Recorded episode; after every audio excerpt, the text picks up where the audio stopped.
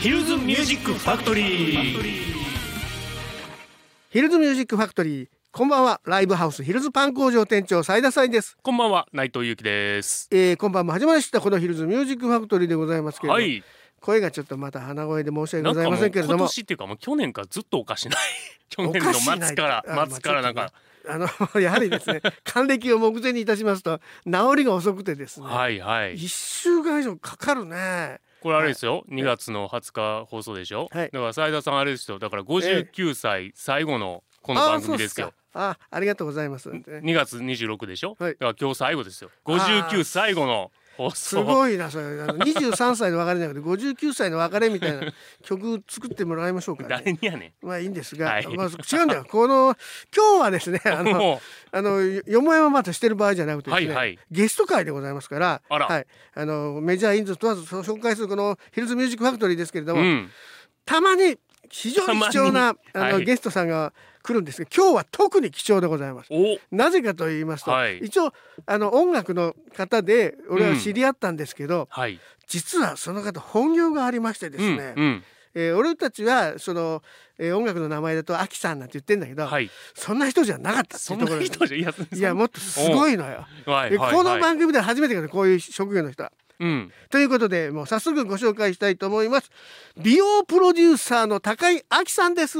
どうぞ。こんばんは。あ、私も声が。斉田さんの声が。あ映ったんですか？映りましたねなんかもう映すね。こんばんは、高焼です。よろしくお願いいたします。今日はありがとうございます。ーいうことでですね、はいえー高井明さんはもともとあのうちのえっ、とギザとか、うんはいビーイングギザビーイングで昔さ、えーコロナの前にあのオントっていう、えーライブとかやってたじゃないですか。あの無料ライブ無料ライリバーフォーラムでやってた、でそれをきっかけに美魔女 BB はじめ A だったな。美魔女 BBA っていうでね,、ですすね。はい。女性3人のまあ、は妙齢の女子って言ってるいいのかな。わかんない。ですけど美しい 美しい美しい女性三人組ですよ。ありがとうございます。そこのはい。ありがとうござい3ます。人のグループの方で俺は初めし知ったのがそうですよね。我々そうですよね。はいうん。ですが実はうん。美容プロデューサー。はい。さんということで今日は美容プロデューサーさんと、まあはい。ミュージシャンのその二足のわらじの部分でうん。いろいろ話を聞いていこうと思うわけなんですけどもでこの美容プロデューサー、はい。まあプロデューサーとさ、音楽プロデューサーってちょっといかがわしいじゃないですか。うんうん。これ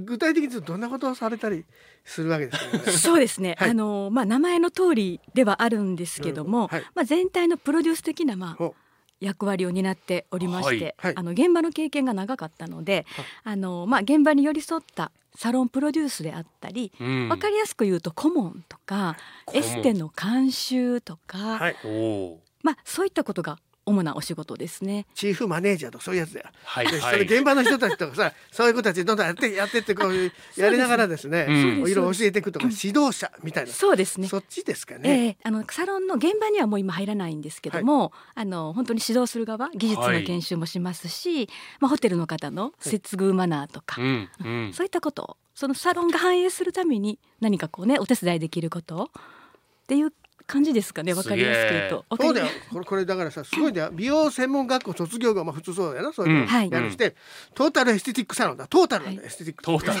トータル。全てそうですそうです店長やってその後、ザ・リーツ・カールトン大阪にてはい。10年間トップセラピスト、はいこれすごいですよね。リッツ・カールトン知ってるリッツ・カールトン聞いた。俺でも知ってるからさすごいよ。俺たちじゃ泊まったことある？ないないないない。泊まれるわけねえだろっていうのはリッツ・カールトンといえばもう,、はい。もう世界の著名人がとかさそうですよ。イギリスのカンタールですね、はい。もううん。すごいところでそこではい。トップセラピットセラピットやね。何セラセラピスト。セラピストね。で10年間やってらっしゃる。っていやすごいよ。そうそう VIP ゲスト多数。すごいですね。そういう人たちをこうまあ癒しとかそういうのをしたってことですそうですね。あのないはい。まああのえ？エステティシャンとはい。アロマセラピストっていう肩書き、アロマセラピスト。ええ。わかる？難しいですよ。ね。いい匂いでしょいい匂いですいい匂いですなんかしてくれなんかしなんか怪しくないですかその言い方。俺もまあざっくりとしかね わかんないんで。いや俺たちはそうだよ。だってそんなの受けたことないんだからさ。あでもマッサージとかフェイシャルとうんかうん。ですよね、リラクゼーションで、はい。まあ海外の方って割ともうそういうのが当たり前になってはい。いる文化があるので、ん。まあそういった方のはい、まあお手伝いというかケアですね。ははいこれはなかなかこういうところだと、お名前出せないと思いますすごい人たちが。もうね出したくてうずうずしてるんですよ出せるぐらいね。のもう言ったら誰でも知ってるような、もう俳優さんだろうがミュージシャンだろうがなんだろうがまあだってね海外のねうん。大物の人ってねうん。大体大阪とかなんかライブとかあったら大体リッツ・カールトンとかいやそれだから、ね。いろんなュージシャンでもところねトップクラスよ。そうそうトップクラスだから言ってしまえばポール・マッカートニーさんとかさそういう人たちが来るとこよ、うん、だから結構みんな出待ちしたもんねあのリうちのッツカールトンとかね。金住のやつがさうちの金あいつ会いやがってさ。出たねあの人本当に。出待ちですか。そうそう。いやたまたまだって言ってたけど本当うん。に一緒に写真撮ってもらった。ちょっと金住でも誰かわからないから。な。はいはい。だからまあ例えば大阪だったらわかんない。この間ブルーノ・マーズみたいなのとか、うん。ああいうもうトップクラスの人たちが泊まるところでいろいろな方をそうそうす施術ってうんですか？そうですね。あの本当に毎日いろんなねビップの方がいらっしゃって、毎日？SP つけてねいらっしゃる方、はい。裏口まで迎えに行ってとか。それはねセラピストとかそういう方もみんなこう迎えに行くとそうですね。あの、うん。その担当をしていたので、あの迎えに行って、ん。エスコートまでしてっそうですて。いうことですね。名前言いかけましたけど、あのハリウッドスターの方とかもねいらっしゃったので、はあ。もうなんか緊張してる暇もなく、うん。はい、もう淡々としてましたけども、それが海外のテレビはそういうのが来たりしたら、はい。はい。こうちょこっとなんか言われたりして、はい。何言わ英語。とかそういう 英語は私そういうことをいやいやそういうことをやるわけですよ。こうやり取りですね。まあ通訳の方もいらっしゃったりとか、はいはい。私英語喋れるわけではないんですけども、まあ片言英語でなんとかこうコミュニケーションを取ってっていうことですね。わがままなんですかやっぱ。あいやでもセレね。ブの人っいやていや実はですねもうほとんどがやっぱり紳士淑女なんです一流の方って、ね。だから一流なんだなっていうのがよくわかりました。はははそうじゃない方も一部いらっしゃいますね。は はい。はい。やっぱり一流ですね。なるほど。優しい。はあ一流は優しくなくちゃいけない。そうなんです。超一流は優しい。よ勉強になりました。勉強になりました。勉強になりましたね。ねそうですありがとうございいます。その後このプロフィールがすごいのよ。いやそうなんですよ。アキさんのね。いやそれす。いません、もう作っていただいたプロフィールで、すごいちょっともうね色つけすぎてるんじゃだないか知らない言葉とかもあるんですよ。そうそうですか？ミステリーショッパーなどなんすか？ミステリーショッパこれはーって俺わかるよ。ミステリーショッパーわかります。えいや調べて。楓さん。ミステリーってだからすごい。俺はもうコナンと一緒じゃないですけどうんミステリーだからさ。うんうんう。ん謎の人ってことだろ？謎の人。謎の人。謎。だからこれはねあのお店に行ってミステリーショッパーっていうのは、はい。お店に行ってて覆面で行ってそうです調査そうです。覆面調査。万引き G メンみたいなことですか？いやいやそっちじゃない悪いやじゃないとか。それちょっとなんかおばちゃんがスーパー行くみたいなイメージです。なんか画面でこうなんかこう調査するみたいそうですな接客とかそういうのを見るそうなんです。あなるほどね。覆面で行って正体明かさず行ってなるほど。あー後でこう報告書あげるっていうお仕事。怖いやつや怖いやつそうや一番怖いやつもう嫌な役ですよ本当に。一番怖いやつや。嫌われ役ですよ本当に。でそれさ後で顔割れたああの人そうだからそうそうそう。いけないかもとかさ。あのその店すごい行きにくくなるよ来たみたいなね。はい。あそれをミステリーショッパはい。ーなるほどね。はい。そその前もあるね俺。これさフランスのスパブランドより日本代表として招待を受け パリでディプロマ習得ディプロマって知ってるディプロマ。俺も俺もめっちゃテンション上がってるやん。なんかこのや俺もフランス語聞こうと思ったんですよこれも。ディプロマ。ディプロマ。ディプロマってまあ認定書みたいなあ合格証書みたいな。なるほど。だからやっぱりそれちょっとねはい合格証書とかさ卒業証書言っちゃいけない。ディプロマって書かなきゃなるほど。そういうことやんな。そうですそうです。認定書みたいなね。そうよ。フランスだからやっぱり。はい、はい。おフランスでございますので、知ってる？アベックってフランス語なんだよとか。あのカップルの？ももはや死後の。死後死後です。死語だけどあれフランス語あそうなんあれやウィズって意味だよ。ウィズすごい斉田さん。素晴らしい。やったー。なんのね すごいな。でもそういうのまあホテルのやつをやってその、はい。まあ SSA もやってるから、はい。そのおもてなしマナーがあったりとか、そういう接客のこととかそういうのももう学んでるからそうですね。それを全部だからん。教える役になっちゃったってのもすごいですね。いやもう本当に現場しかねやっぱりわからないこととかうん。経験しないと言えないことっていっはいはいぱい。あるので、頭でっかちのこう先生になりたくなくってあそれでちょっと、あの皆さんのね気持ちがわかるのでっていうことで今のお仕事にあつながえアキさん厳しいんすか、もうあのね今めっちゃ優しい感じじゃないですいかやいや。普段でもお会いしていやいやもやっぱそういう時になったらもうビシッといや多分怖いと思いいます。や怖いというか厳しいですね。ね。多分今だったらもうパワハラかもしれない。ですねまあでもそれぐらいねいかんとやっぱ愛のね無知です。成長そうそうそう、はい。成長しないですから。愛がないと言えないのでそうそう。厳しいことは愛があるからよはい。さ、俺の知ってる子がたまたまさ、うん。あああきさんのそうそうそうそう生徒やってるって子がいたのよ。なんと。それ飲食の子だったんだよ、はい。もともと俺知り合ったね。うん。だから秋先生だもん。なるほど。絶対秋先生だよ。もう秋先生。秋さんなんて絶対俺たちは言う。いやまあね。そんなこってくださ秋さんでも。秋でも何でも。そういうやっぱりそのぐらいえだからちゃどう言うてあんったんですか？いい人やいやいやだからもういい先生やって。といやもう知ってるんですか？みたいなのでさ、もうなんかウキウキな感じだった。あいやいやいい先生なんでしょうねいやいやもうそういう指導の時も。そうそう厳しいけどなるほど。そういう愛情があるということで、おね、いやーーはい。そうですね。感じでその 今日は高井明さんをゲストに迎えておりますけれども、ありがとうございます、えー一応こんな感じでえー秋さんのですね職業お分かりになりましたよね、うん。少しはって。いうことでちょっとまあ一曲挟みましょうかね、えーお長くなったね。はい。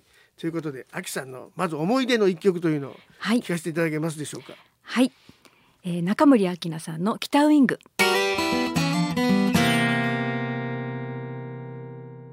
お送りしたナンバーは高井明さんの、えー選曲で中森明菜北ウイングでした。ということで、えー今日はですね美容プロデューサーの高井明さんをお迎えしてですねお話を伺っております、えーこの曲を選んでいただいた中森明菜、はい。80年代ですねこれね。うん。ですね。あの実ははい。小学校の時に、はい。この中森明菜さんの曲を聴いて、なんかすごい衝撃を受けまして中でもこの曲が一番まあ、これ好好きということで、これ俺ちょうどねこれ1984年の作品はいらしいんそうで俺ちょうどねそのビーイングって会社にね二十歳で入った時のさその年だったのよ。あそうなんや。調べてみたら。へー。へっていうのがあって、はい、まあいろいろございますけれどもでもこれ、うん。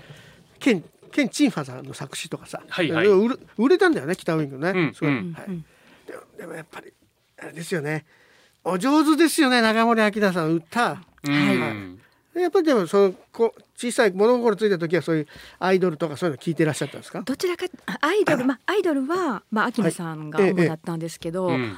まあどちらかというと、はい。なんかエレクトーンもやっていたんですね。はいはい。実はやっぱりね。そうなんですよ。もともとエレクトーンの道を進むえー方向に考えていたんですけど、まあ今は歌の方にねなった なってありがたいことなんですが。はいはい。はい、明菜さんか、まあ、聖子ちゃん派か、明菜ちゃん派ですよね。か分かれていて。80年代ね。もう断然明菜ちゃんだったんですよ。うん。小学校の時に。なんかこう大人の色気というかね、はいはい。謎めいてるところがねうん。惹かれまして。ね。斉田さんはどっち派やったんですか？あんまりアイドルはあんまその辺は言ってない今ではあんまり好きじゃないってそこかもしれない,、はいはい。アイドルにはまらないですよねう俺ね。んでも今聞くすごいなっていうかねその中森明菜さんとかさまあ聖子さんもそうですけど、はい。アイドルって言われてってさ今のアイドルなんかと歌なんか比べ物にならねえじゃん、うんっていう。うん。すごいよね。いやいいお声ですよね。歌唱力はもちろんですけど声がそうなんですね。はい、うん。もう本当に大好きでもう全部 LP ですか？当時 LP はい。レコード、はい。全部買ってると思いますあねおそらく。途中途中までですけど。うん。途中から私ビーイングファンになっていったので。はい。はいえでもアキさんってやっぱり、ほらあのその80年代とかそういうのっていうか、まあ、今でもそうだろうけど女の子たちって、あのはい3歳とか4歳とかなんか習い事でピアノとかはい。はい。させられるじゃない？ですか。そうですよね。はいだか。うん。らやっぱりその小さい頃からそういうの歌ったりとかそうですね。エレクトーン。エレクトーンは4歳の時にやって、ではい。歌もすごくやっぱりその頃から好きで、あうん。もう本当にずっとマイクなんか何かをマイクにして歌ったり、はいはい頼まれてもないのに公園で歌ったり、あのすごいやんちゃな少女時代だったんでもう男の子たちとか周りの近所のあの子供たちが私の歌を聴かされるという。あー。女ジャイアンかないと叩かれるみジャたいな。イアンジャイアン。そうそうそう。はいはい本当にもうすごいねやんちゃだったみたいです、あ私あんまり覚えてないんですけど、ね、覚えてないけどみんなは言うんだ。みんなは多分多分無理やり聞かされてたんでしょうね。かわいそうな。公園でリサイかわいタルですよ。そうな本当にもう。イアンですね本人がその歌とかに目覚めたのはどうですか？歌うのとか。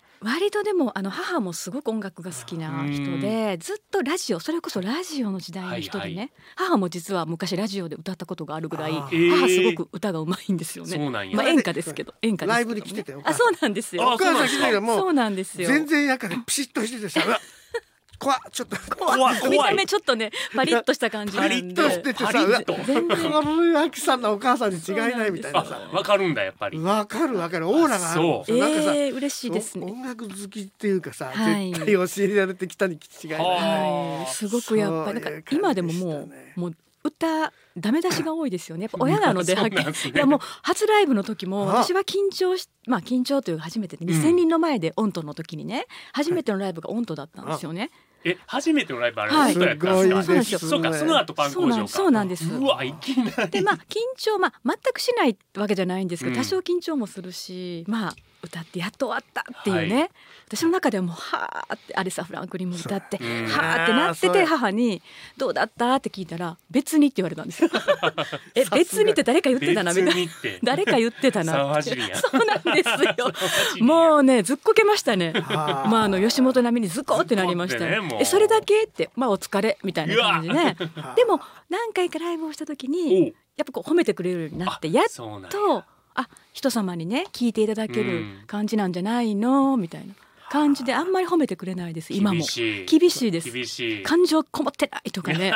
すっごいうるさいでうるさいというかまあははい厳しい。母 のおかげですかね今思えばね。はいはいはい。はい、あでも秋さんはもともと関西の出身の方なんですか、そうなんです。大阪全です。然出ないですよね。そうですよね。いや今ちょっとこうお仕事モードで喋ってるんですけどなるほど。あのまあコテコテ大阪バージョンもございます。バージョンもあるんですか？でもあんまりそのすごいコテコテの大阪弁ではないです。はい。あのすごい南の方のね、うん方って割とこうね、まあコテコテじゃないくつかありますよね。いくつかそのいくつか。いくつかによってもまたね。ちゃいますもんねちょっとね。全然違いますね。ねってたまにびっくりする時は正直ありますね。同じ大阪ですけ そうどで、すよねはい。そんな、えー、秋さんでございますがええ美容の世界とじゃもうもっとずっと後ですか？入るのっていうのは音楽とかそういうのが好きでなんかでってそうですね。あのエレクトーンの音楽の世界目指していてうん実は小さい時も歌手にもなりたかったんですね。はい実は。はいはい。でそれをまあ諦めてというか、ちょっとある出会いがあって、そのエステの業界にこう引っ張ってくださった方が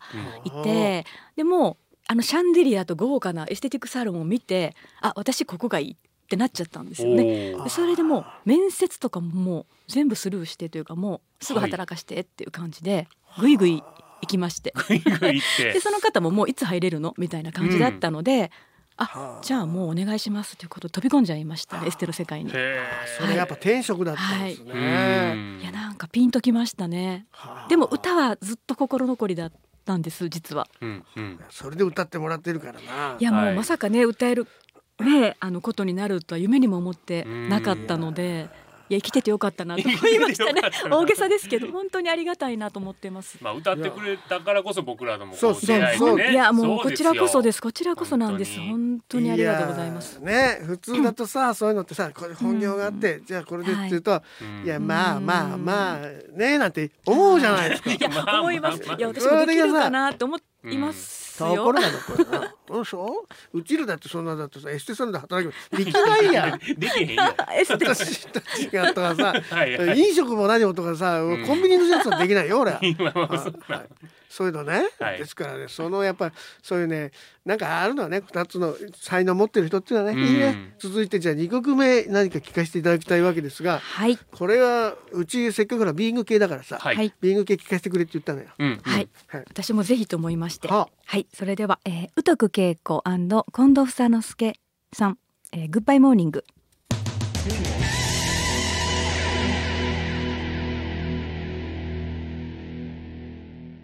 今週のヒルズミュージックファクトリーは美容プロデューサーである高井明さんをお迎えして1時間にわたってお送りしております。はい。聞いていただきました。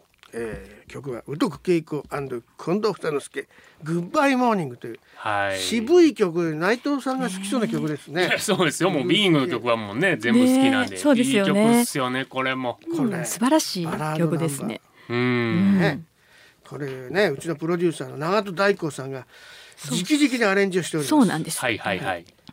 あの人みたいなことやりたかったんでウォール・オブ・サウンドを作った、えーおフィル・スペクター？フィル・スペクターっぽいんだよこのアレンジうんがすごく、うんだんだんだんだん曲が熱くなってくるはいはい。やつです。さでこれでも、えーなんでアキさんこんなちょっと渋めの曲選んだり知ってたりしたんですか？これ、いやこれも初めて聞いた時にうわいい曲だなと思ったのと、まあ自分の声にちょっとこう、まあ、合うって言ったら語弊があるあの歌いやすいというかね、はい。キーがねうとこさんの声がっていうのもあって、まあ、実はこの曲がきっかけで、はい。この歌のね、はい。はい。まあ、世界にというか。このはいこの曲曲きっかけなんです実は。えー。はい、本当にそれで選ばせていただきました。あら。はい。それよ よくあるのはうちのあのプロデューサーとかがさ、はい。こういうのあるじゃん美容とかそういうので、はい。ちょっと知り合いになったら言ったらじゃあカラオケ行こうやなんて言って歌ってやとかさ、うん。しそうやんねなんでご存知なんですか？すごいです。え？本当にあの本当にその流れで。やだやだなまあね。知ってたんちゃうの？いやいや知らないですよね多分ね。海田さん。でも本当にねまあちょっといろんなね共通の知り合いなんかもいたりしてね、はい。ちょっとこう本当にでもこれ15年ぐらい前に初めて聞いていただいたのが。あそうなんですね、あら。はい。だからに私まだ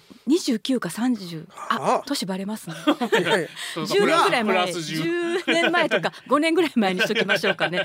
はい。でそはあ。こでちょっと聞かせてよってことになって、はい。実は歌わせていただいたのがきっかけですね。あもう出会ったのは結構前なんですねもう結構長いんですね。もうプロデューサーさんと。もうはいもうかなり前はあですね。でその時は特に何かってなかって、うん。まあもう若くないよねって言われて終わっちゃったんです話が、はいはいは はあ。ねすごいですね。それが十何年とか前に知り合ってて。そうなんです、ででそのうん何十年後とか経った時に、私がもうリッツ・カードマン辞めて、はい。うん。今の仕事に就いてる時に、はい。ええ突然連絡が。は。突然連絡来るんですか？突然。本当にショートメッセージが来てえ誰？と思ったらっはていうことでえーと思って。でまあ一度ちょっと。はい。ということであのはい。お会いして久しぶりに、はいはい。でその時にその美魔女のねはい要は若くないうん。人をやあの歌える人で若くない人、歌える人で若くない人。そういうコンセプトがさう。んなんて言おうみたいあるんですよ。美魔女うん。その BBA って言っててさ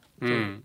そのなんかその美魔女美しい魔女とかそういうちょっとほらあのその当時なんか30代以上とかそういう人した美魔たちで女さんのすごいコンテストとかもあったりとかね。すごい。言ってましたよね。えー、こんな綺麗な方があって、うん。えー、とかそういうの流行ってるじゃないですか、はい。で多分それでピンときたんじゃないの？だ大丈夫？いやもうそれだったら美の美しい美の方だったら嬉しいんですけども。いやもちろんそうもうです B なのであのアルファベットの B なので B 級の B かなと思いましたね私自分が。ビーイングの B じゃないの？そうでもそうです。あのそれも BB クイーンズの B とか。B ってなわけないじゃないですか、とか B に意味があるんだよっていうふうに言ってくださって、余計なこといろいろ考えてるんだけどさあの プロデューサーさん。ただ、はい。それで余計なことって、まあ多分3人にしたかったんだよなあれな。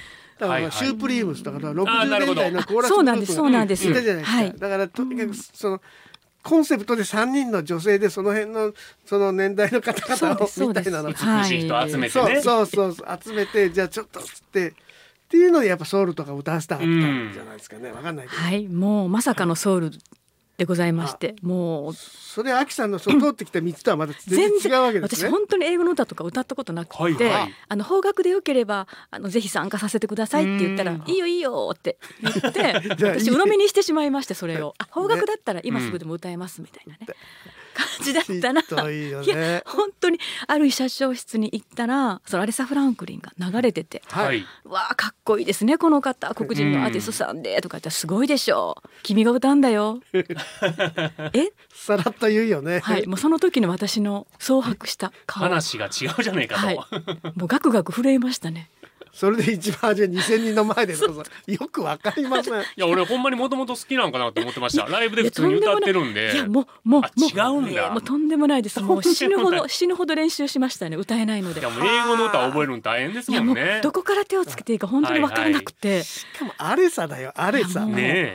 もう本当にあの昭和的に言うとひっくり返りそうになりましたね。本当に。もう「え嘘ですよね。え本当ですか?」冗談ですよね」って言ったら「いやいや来月。来えー来月？歌うんですかこれ」みたいな。そうですもうはい、はい。そんなエピソードが。遽結成されてじゃあそうです。はいはいはい、もう次の月にはもう歌うってはあ。でももういやこれはもうやれってことだなって神様が はい、導いてくださったんだなと思ってうん、もう不安しかなかったんですけどもう覚悟決めてやりますって言っちゃいました。すご。いですね。はいじゃあそんな思い出深いですね。はい、R&B 界の女王と言われております。アースラ・フランクリンの曲を一あ曲そうですね。選んでいただきましょう。はい、アレサ・フランクリン「エンノウェイ。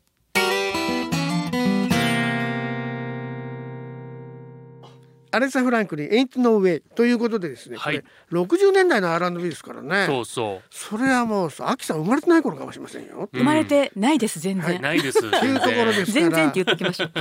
はい、えーこれを急に歌わされると 1, 1ヶ月ぐらいでって。ねでどっちかというとほら J ポップじゃない？J ポップとかを聞いて育るようなあ、そうですね。本当にその時代ですね。はい、でこの間うちのパン工場やってもらった時だって、うん。ドリカムの曲とかうまいなと思うわけよ。はい。ありがとうございます。ね。あの曲。嬉しい。ありがとうございます。そうそうとかね。もうありがとうございでもます。それも嬉しい。ドンピシャじゃん。その90年代 そうそう。J ポップとか、うん。それが急にアレスアレサ・フランクリンですよ。うん。はい、あ、はい。でソウル。1か月後覚えてやれて、お4曲ぐらいやったんですよあの時ね。覚えられへんって英語の曲って。もう記憶ございませんね本当にその時の。もうコーラスグループで。でコーラスもなんかその時あんまやったことないみたあもういな、初めてでしょ？のコーラスでしたね。いやうんしかももう格好はこんな格好しろとかああしろとかさあもう衣装もねそこまで結構ね。そこまでいろいろ言われるわけでもプロデューサーさん、はいはい。ね、もうすごいですよね本当に。いやでもねいい思い出です。本当にもう楽しかったですね。あの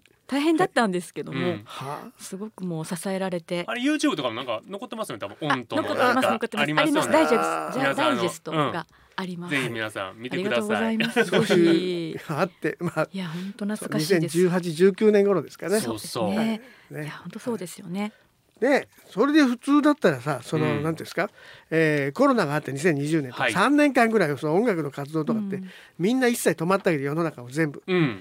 ってあってもやっぱ秋さんはその歌い続けてるっていうかさ残ってこられたっていうところですから。まあでもコ。ロナ禍の時のねあの YouTube のねあの歌あの寺尾博さんと一緒にピアノで寺尾さんやったりとそうかなんです。はい。配信ライブもやりましたよね。そうですね。パン工場でやったのかな多分。そうです。よね。そうです。無観客の。あはい。はあってあんた。やりました。あんたんすごい内藤さんよく覚えてくださってますね。ファンですからもう。嬉しいです本当あんたのとこにでやってるんですよもう。ありがとうございます。あんたのとこでやってる。パン工場初めてで聞いたみたいな。顔して。やったやった。ありがとうございます。はい。こちらこそお世話になりましたその説はまだやっぱ好きなんですね、い。やもう歌もね。歌も。音楽が本当にやっぱり好きです。はい。でこうやってやらせてもらえることがもう何よりも本当うにん。嬉しくて。はいはい。何かの形でこうねあの恩返しと言いますか、うん。ちょっとこうねみんなさんを元気にできたり感動したりしてもらえるようなね、はい、人になりたい俺たちエステに行かせてもらおう。ぜひメンズエステもございますので、免税してね。はい。そちらの方もまあ詳しいはいそうやな、もう俺たちでもどうする男前になろうって言ってさないよな。今ほらメンズエステすごい流行ってるじゃないいや本当に流行ってますね。あ。うんそうなんですよ。どうする？肌をツヤツヤにしようと。どうするうん。ひげがどうだってさ。脱毛とかね。そうそう。脱毛。もね今男の人結構やってますよ。もう全部、はい、全部。そうなんですよ。全部斉田さん、はい、全部ツルツ。ぜル全部。ありゃあの今私ちょっと宣伝みたいになっちゃうんですけど、いやいやあの宣伝みたいというか宣伝になるんですけど。はい。全然さあもうぜひまあ、あ宣伝をりがとうござしていただきたい、います。ありがとうございます。今ね、はい。あのいろんなところにクラクライアントさんっているんですけど、主にあの関わらせてねいただいてるのが、あのウノプリールさんって言ってね。まあウノプリールってスペイン語なんですけど、はい。あのうのだから。えー、一ですね。音一だとうん磨くっていう意味があって、はい。まああなたを一番に輝かせますよというコンセプトの会社さんで、なんとニューヨークや東京にも展開していまして、でハービス大阪が今私が行ってる梅田にありますそうなんですよ。そこもトータルエステやっておりましてで立ち上げから関わらせていただいていてなんと今メンズの話が出たのでちょうどなんですけど、まあ、今日20日ですよね、はい。はい。22日にですね阪急メンズ館ナビオ阪急メンズ館の6階ほウェルネスモールというところに、うん。メンズに特化したサロンがオープンちょうどあさって。あさって。そうなんですよ。うん。今その阪急メンズ館といえばね、もうもうイケてるメンズがたくさんいらっしゃる。はいはいはい。うん男前ばっかり行く。男前が行くとこで。はい、そこでもうあのタイパといってねタイムパフォーマンスはい。で1時間でもう全部やっちゃおうっていう、ええもうカウンセリングうん。あと、えーえ脱毛ほヘアカット、うん。エステ、で最後シャンプーして押し上げこれ1時間で全部やるんですね。できるもんなんですか、できるんです。ははだからもう忙しいメンズがちょっとお昼休みにちょっと行こうかなあなるほど。とかそういうね。デートの前にちょっと行こうかなって。いうはい。もう同じ椅子に座ったまま全部終わります。ええ。シャンプー台が来てくれますから。あ すごい。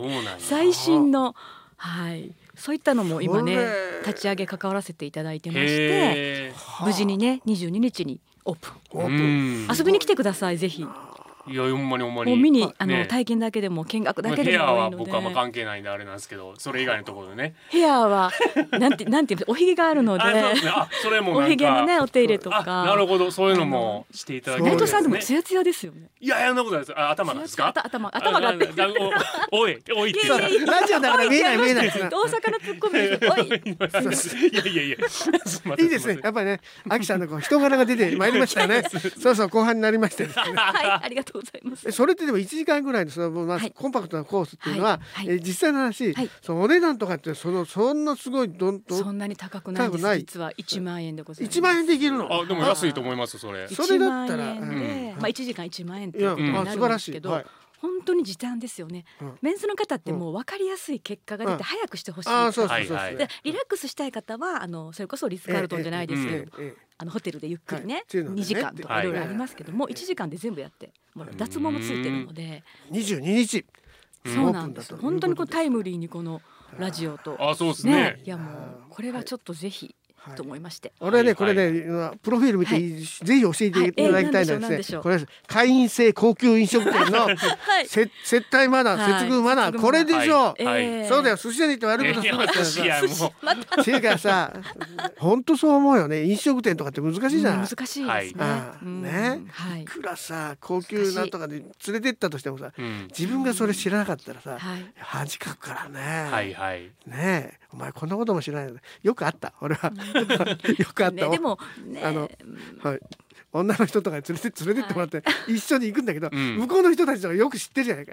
同じぐらいとかもうちょっと下ぐらいでも、はい。女性の人の方が経験値高いから、うん。そうするとさもう箸の持ち方から何からあさーすっごい言われるのよ。ねいろいろね。なんかナイフとフォークあそうそうのなんかとかでしあょりますね。マナーね。そ。れ。テーブルマナもうむちゃくちゃ言われてさ、えーこれはダメかみたいー。なさ、うん。はいはい。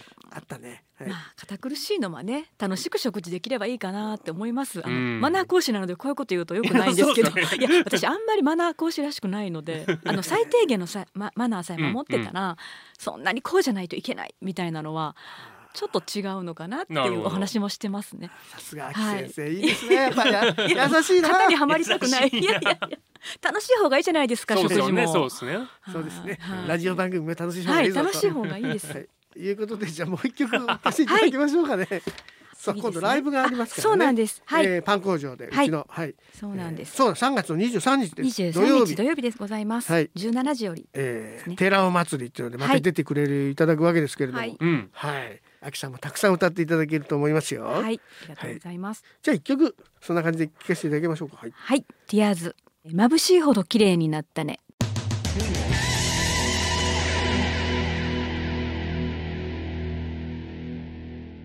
本日のゲストの高井明さんの選曲でティアーズ眩しいほど綺麗になったねというのを聞いていただきました。はいはい、ティアーズさんというのはねなかなかこうマニアックなアーティストさんでございますけれども、そう何故この曲を持ってきていただいたんでしょうか？はい、えー、実は前回の寺尾祭りのゲスト出演でね、共演させていただきました。えっと、葛原豊さん。豊さん。うんうんはい、それで、ぜひはい。もっとこう聞いていただけたらいいなと思って。はいはい、葛原豊さんですね。はい、えーあの方も今普通のか会社員というかやってらっしゃるわけなんですけども、そうティアーズっていうこれ1993年のデビューシングル、そうですねですねうんえーで歌ってらっしゃってすごいね。30年経ったね。はい。っていうのでそのずっとだからその、まあ、ティアーズさん解散してからは、まあ、一般の方で、うん。会社やったりとかそれしてらっしゃった方が、はい。たまたま寺尾宏と何十年ぶりからうん。ね、えー会って歌ってみたらめちゃくちゃうまかったっていう。そのティアーズの時もあんまライブ多分してなかったと思うんですよ。2はい。枚ぐらいしかシングル出してないでしょ、あんまり。はい。でね。アルバムも一枚うん。やし。うん。っていうのがあってで去年はそういう部分で言うと、まあ、ティアーズさんもそうだし、うん。バードさんっていうので、はい。ねあのね山田さん、うん。もう30年ぐらい経ってまた復活したですね、はい。ボーカル系むちゃくちゃうまいんだよね。すごい変わらないですようんね。すごい。すなって。本当にすごいです。はい、普通はありえないんですよ。あんなね30年普通その30年。プロとかでうん。その、まあ、ブランクがあって、あって歌ってみたらえーっていうのって、はいで普通のプロでずっと歌ってても大体そう落ちちゃったりする人いますもんね。落ちるとか、うんやっぱりこうキーが高いの出なくなるっていう、うん普通のそのね肉体現象でそうなるのに、全然すごいよね。すごかったです。もう本当にリハーサルで初めてお会いして、うん。もう私あの感動してちょっと泣いちゃいましたね。あらい。や本当にリアルにうん。え一緒に出させてもらえるんだっていうプレッシャーもはあの、はいはいはい感じながらあでも嬉しい気持ちの方が強くてうん本当に光栄だなと思いましたね。はい。で次回も、はいねこの葛原さんうん、と、まあ、デュエットとかやるかもしれないし、ねえ聞きたいっすね。やるのかな？い、や聞きたいっすね。いやもう本当に素晴らしいなと思いますね。だからね本当俺これね、実際思うんですけど高あの高井さんにしろさその、うん葛原さんとかにしてもその何ですかね若い頃にもちろん歌とかなんかやってたんだけどそこから一般の職をされていて、はい。でそのまたもう一回この歌を歌ってくれるとか時にうん。もうさ人格も出来上がっていてすごいさ腰も低いしいい人たちじゃないですか。はい。で歌もうまいじゃないですか。うん。こういうのはさ10代とかさその20代のさちょけちょけしてるやつらにさなんていうの見習ってほしいっていうかさそのいるじゃない本当にあの、お俺も言うあれでしたけど本当毛の生えたような人たちがいるじゃないですか、うんアマチュアにっていう、うんアマチュアで本当さプロの不死してるような人たちいるけど、はい。そうじゃないの。うん。ね？本当に歌の上手い人たちとか好きな人たちのさレベルが全然違うっていうのははい。ぜひ一回ライブで見ていただきたいですよいやね。もうぜひ皆さはい。ん本当に、あのまたねあの実現できることが嬉しいです。本当に、はい。23日。3月の23日、はい皆さんはい。ぜひお待ちしておりますのパン工場。ではい、ぜひ。はいパン工場で。聞いてほしいな本当に。やっぱ人生100歳までですよ。もう何歌うかとかは大体。大体ですけど大体決まってますか？そうですね。まだ最終、もう一回打ち合わせがあるかなっていう感じですね。もうなんとなく決まはいもうってると。だふわっとは決まってます。え。あじゃあもう、はい。えー、ジョ J-POP の洋楽も邦楽も含めって感じで。そうですね。まあ主に夏メロですね。お客様の層も割と年齢層あのはい。幅広いですし、まああの年齢層高めなので、うん。夏メロやってほしいというリクエストがとても多くてそうですか。それでぜひ昭和の夏メロとああ昭まあビーイングのうん。曲、メインではいはい。やろうかなと思っております。前回11月でしたっけ、はい11月。それの時とはまた違う曲もあったりとかも。そうです。違う曲をやりますね、うん。できれば。できれば、はい。いやーこれ楽しみですね。ねえ。ありがとうございます、はい、あとは寺尾博の MC が長くなりすぎないことだけを、言うたらあかんねんですよもう い、やでも大好きじゃないそれがそれが楽しみで来てる人もいるから寺尾祭りですからそれは、まあはいもう寺尾さん目当ての人もいますから、寺尾さそれは。んでの私たちだとこのラジオでちょいちょいいつも言うんのですよ本人おらんとこでもう MC 長いねあの人とか言うんすよもう。長いででもご本人の前でもおっしゃってますいやよね言うんすよ。私ずっと笑ってるみたいな。でもね、はいそれも一つ楽しみの一つですから。ました。じゃあ皆さん楽楽しんでくださいっていうことででもめっちゃ長い時は確かにある。言って寺尾さんあっての本当にいや私たちなので、ね、そうそうそうそうですよ本当に寺尾祭りです。はい。ありがとうござい来ます、ていただければと思いますですね。はい、えー今月も22日にはメンズファッあそうそうそう。阪急メンズファッション館に行っていただいてですね1時間で1万円ではい。いい男になっていたはい、いい男になって、はい、俺たちは磨き上げてライブにまた次 なるほど。来ていただく。ちょっと時間空きますけど。そうですね。一ヶ月ぐらい空きますけどねあもう一回来ていただいあてその場合は一回ね。は。い。じゃあもう一曲いけそうなんで、はい。はい。聞ていきましょう。はい。はい。ザード。もう少しあと少し。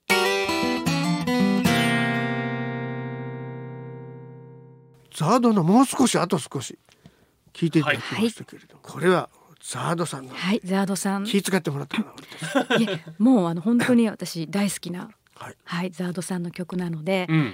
ライブでもしかしたら歌うのかな？あらこれ？これこれ歌詞がさ聞きね。神戸とか出てくる神戸出てきますね。思思いい出の神戸の街で、はいはい。でねそうあの歌詞とか結構グッとくるんですけどね。できますね。でもね見に行っちゃうわけそうそうそうそうそうそうそう。歌詞の通りに。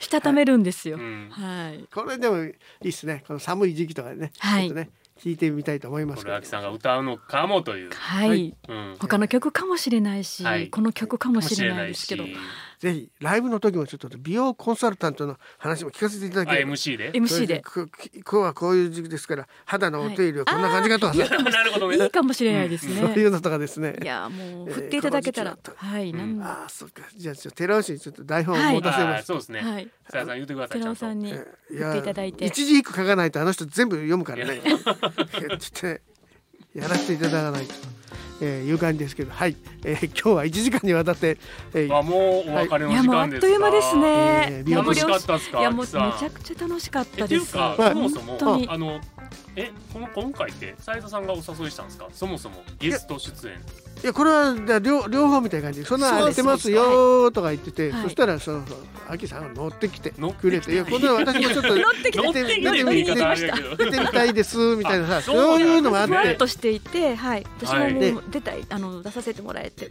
たかかったっていうのも実はあってあ昔から。昔から、あ実は狙ってました。存在知っはいてたんですか、もちろんでございあます。そうですか。い。つか出れたらいいなーいやいやいやもうそんなすいませんいやなんかもうだねからすごく光栄です本当にうちらもいつかメンズエステ受けなきゃなとかさ思ってるわけじゃないから 行きたい行きたいとか思いは叶いますから。はい。なんか途中で「おい」とか言ってすみませんでしたなんか。おいおいは良かったです。すいませんありがとうございます。おい忘れられないおいは忘れられない、はいおいはもう。後で俺怒られるんじゃん。いや大丈夫。怖いかな。いやー怖いよ。怒られ怒らないです。怒られる。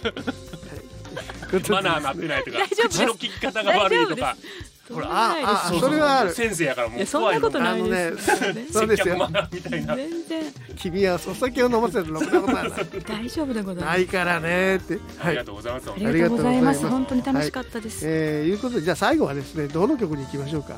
中山美穂 WANDS のはい。世界中の誰よりきっとですよ。あー。これのですねパート2っていうのがはい。そパート秋さんマニアックやね、はい。そそうなんです。そこを選んでくるっていう。ちなんです。本当好きですねそう。もう私本当に Being 愛がすごいんです。ライブでもいつも言ってるんしですけど。かもカップリングですよあのね、そのシングルの2はい曲目に入ってて、そうなんですよ。 WANDS の方がメインのやつ、はい。うん。はい。内藤も詳しいけどいやさすごいですはい。内藤さん。いやいやいやいや。俺全然覚えてないんだよなんでやねん。一番覚えとけよ。なんでやねん。一番知っとけよみたいなねほんま。中の人やんがっつりその当時90とか。年代そういたのよ。一番そこにいたんですけどね。い。や曲も素晴らしい曲なので、ねい。い曲ですよ。ねパート2パート2ですよ。はい、はい、ではというわけで、はい。じゃあ本日のヒルズミュージックファクトリーお相手はライブハウスヒルズパン工場店長斉田斎と内藤裕樹とそして高井明でした。それではまた来週。